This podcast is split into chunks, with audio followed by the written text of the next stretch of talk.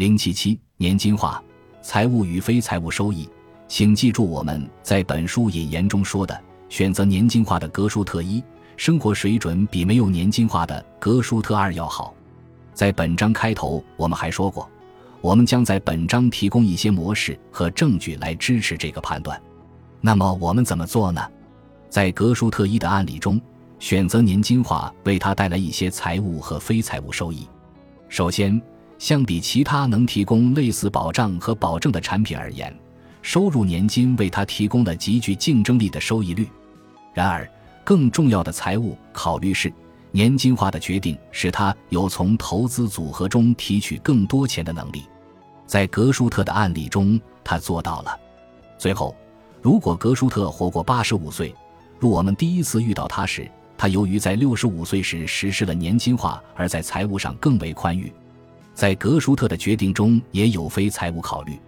具体来说，根据他的情况，从年金化中获得的收入待遇由一个实力雄厚的保险公司担保，使他能够安心，不用担忧需要依靠子女来养老。年金化部分养老资产，他还不必担心在他这个年龄能否有持续做出正确投资决定的能力。最后，即使他活到很老，也不用担心晚年钱从哪儿来。因此，可以过一个快乐无忧的退休生活。您认为以上这些条件可以适用于您吗？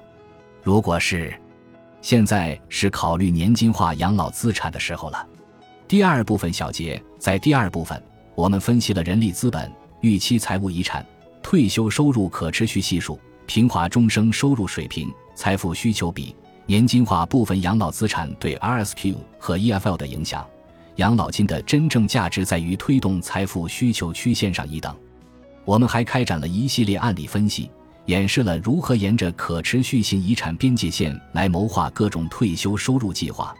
我们重温了两位格舒特女士的案例，探讨年金化的收益率，并进行成本收益分析。正如我们所说的，所有这一切都在试图确保您在年金化时更有效率。